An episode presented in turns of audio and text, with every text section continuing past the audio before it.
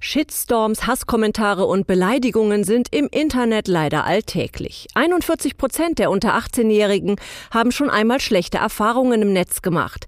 Welche Spuren Hate Speech und Cybermobbing bei den Opfern hinterlassen und wie jeder Einzelne zum respektvollen Umgang im Internet beitragen kann, darüber sprechen wir heute mit Barbara Costanzo von der Deutschen Telekom und Leonie, einer jungen Frau, die selbst Opfer von Cybermobbing wurde.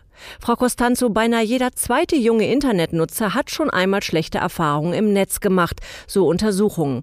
Wo liegen denn Ihrer Meinung nach die Gründe dafür, dass heutzutage Beleidigungen und Mobbing im Internet an der Tagesordnung sind? Das ist eine so komplexe Frage. Ich betrachte das mal aus zwei Perspektiven. Das ist einmal technisch so. Ne? Vor x Jahren gab es noch nicht so viele Menschen, die in den sozialen Medien, und da findet ja der meiste Hate Speech statt, unterwegs waren. Heute fast jeder. Der zweite Punkt ist sicherlich, dass es eine Menge Menschen gibt, die denken, das Netz ist ein rechtsfreier Raum, da kann man sich austoben. Meinungsfreiheit bedeutet, ich kann immer und überall sagen, was immer ich denke, und andere müssen dann das lesen und akzeptieren. Beides ist falsch. Meiner Meinung nach gibt es mehr Hate Speech, weil wir eine höhere Wahrnehmung haben, weil mehr Menschen Zugang haben haben und weil es einen Rechtsruck gibt. Und das spielt schon eine enge Rolle beim Thema Hate Speech. Und warum verfallen viele Menschen bei Hate Speech ja in so eine Art Schockstarre, statt zu reagieren? Schockstarre ist immer dann, wenn man einmal nicht hinguckt, dann kann man eigentlich nicht von Schockstarre sprechen, sondern von Ignoranz. Das gibt es in den sozialen Medien einfach durch den Effekt. Es gibt so wahnsinnig viele Dinge zu lesen, da kommt man schon mal drüber weg. Ich erlebe immer wieder Menschen, die sagen, wo ist denn eigentlich der Hass? Äh, ja, der ist in den Kommentarspalten und nicht in dem Post an sich. Und das Zweite ist, viele wissen einfach nicht, was sie tun sollen, haben Angst, dass sie selber in den Shitstorm geraten, haben keine Ahnung, wie man darauf reagieren könnte. Aber man kann. Und wie?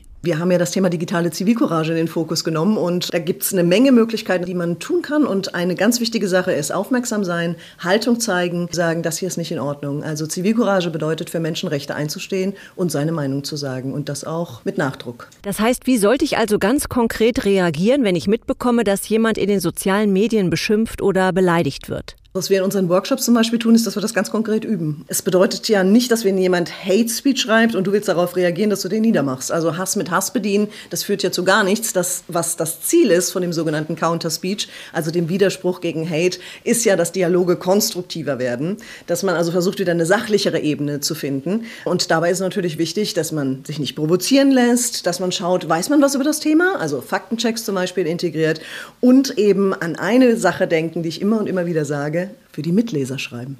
Und was kann ich tun, wenn ich persönlich beleidigt oder gemobbt werde?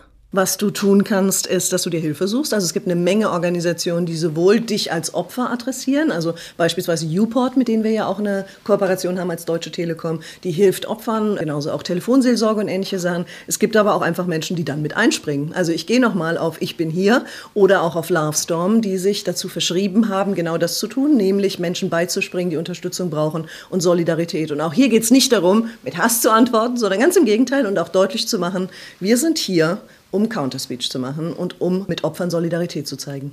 Wie ist das mit der Polizei? Lohnt es sich, Anzeige zu erstatten? Definitiv lohnt sich das. Das Netz ist kein rechtsfreier Raum. Was in der analogen Welt verboten ist, ist es auch im Netz. Viele wissen das nicht. Viele wissen auch nicht, dass man in jede analoge Polizeidienststelle wandern kann und sagen kann, das und das ist passiert. Also die ist da trotzdem zuständig. Aber es gibt auch Apps wie zum Beispiel Hassmelden, die einem hilft, Sachen zu dokumentieren. Es lohnt sich auf jeden Fall.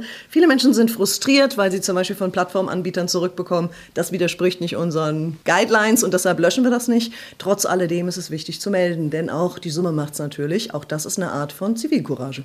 Die Deutsche Telekom kämpft gegen Hass und Anfeindungen im Internet. Warum ist das Thema für Sie so wichtig? Wir sind der festen Überzeugung, dass Medienkompetenz, und da sind wir ja nicht alleine, die Schlüsselkompetenz der Zukunft ist, aber Medienkompetenz alleine, also Wissen, wie die digitale Welt funktioniert, führt natürlich noch nicht zu einem guten Zusammenleben im Netz. Aber das ist unsere Zielsetzung. Und deshalb sagen wir Medien- und Demokratiekompetenz zusammen. Das ist das, was wir eigentlich wollen, wenn wir meinen, dabei sein und gegen Hass im Netz stehen und kämpfen. Und mit welchen konkreten Maßnahmen engagiert sich die Deutsche Telekom in dem Bereich?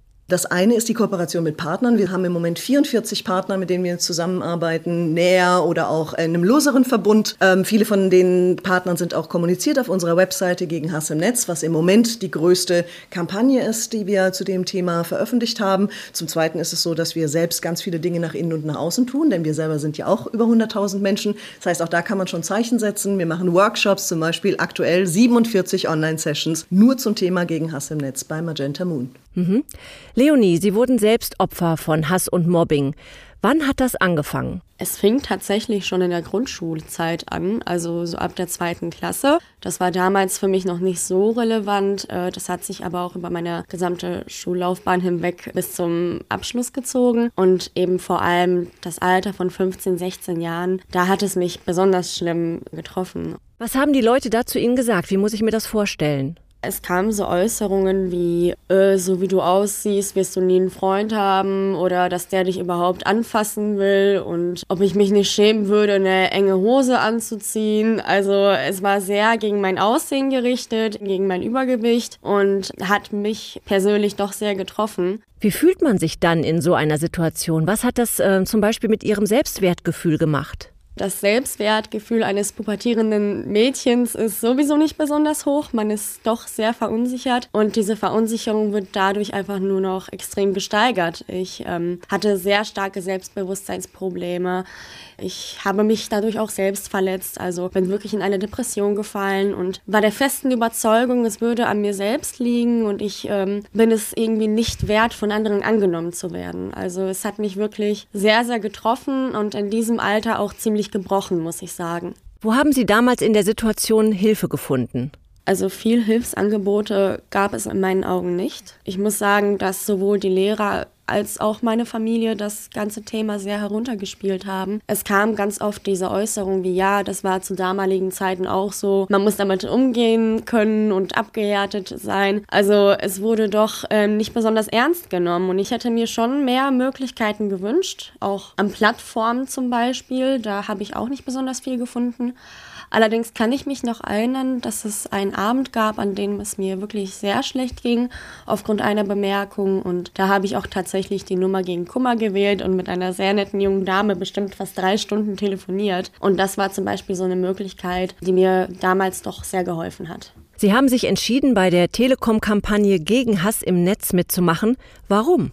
Ich wünschte mir schon damals mehr Bewusstsein für dieses Thema und das wünsche ich mir nach wie vor, weil ich einfach die Erfahrung gemacht habe, dass das ähm, als normal angesehen wird und äh, immer sehr heruntergespielt wird.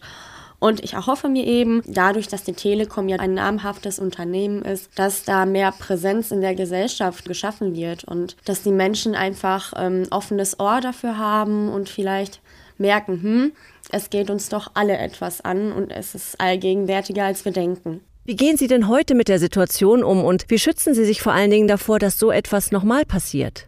Im echten Leben distanziere ich mich ganz klar von Menschen, wo ich merke, da könnte so ein Potenzial entstehen. Und im Internet, da habe ich einfach gelernt, dass ich es ignoriere. Also entweder ich lösche den Kommentar oder ich antworte nicht auf eine Nachricht, weil mir die Erfahrung einfach gezeigt hat, dass es meistens wenig Sinn hat, in eine Auseinandersetzung mit solchen Menschen zu gehen. Sie sind extrem negativ und in dem Moment geht es nicht um eine sachliche Diskussion, sondern einfach nur darum, dass sie quasi ihr eigenes Selbstwertgefühl dadurch ähm, aufpushen wollen, dass sie andere schlecht machen. Und da habe ich einfach gelernt, solchen Menschen bei mir nicht die Möglichkeit zu geben, das zu tun. Vielen Dank, dass Sie so offen über Ihre Erfahrungen berichtet haben und auch an Sie, Frau Costanzo, ganz herzlichen Dank für das Gespräch.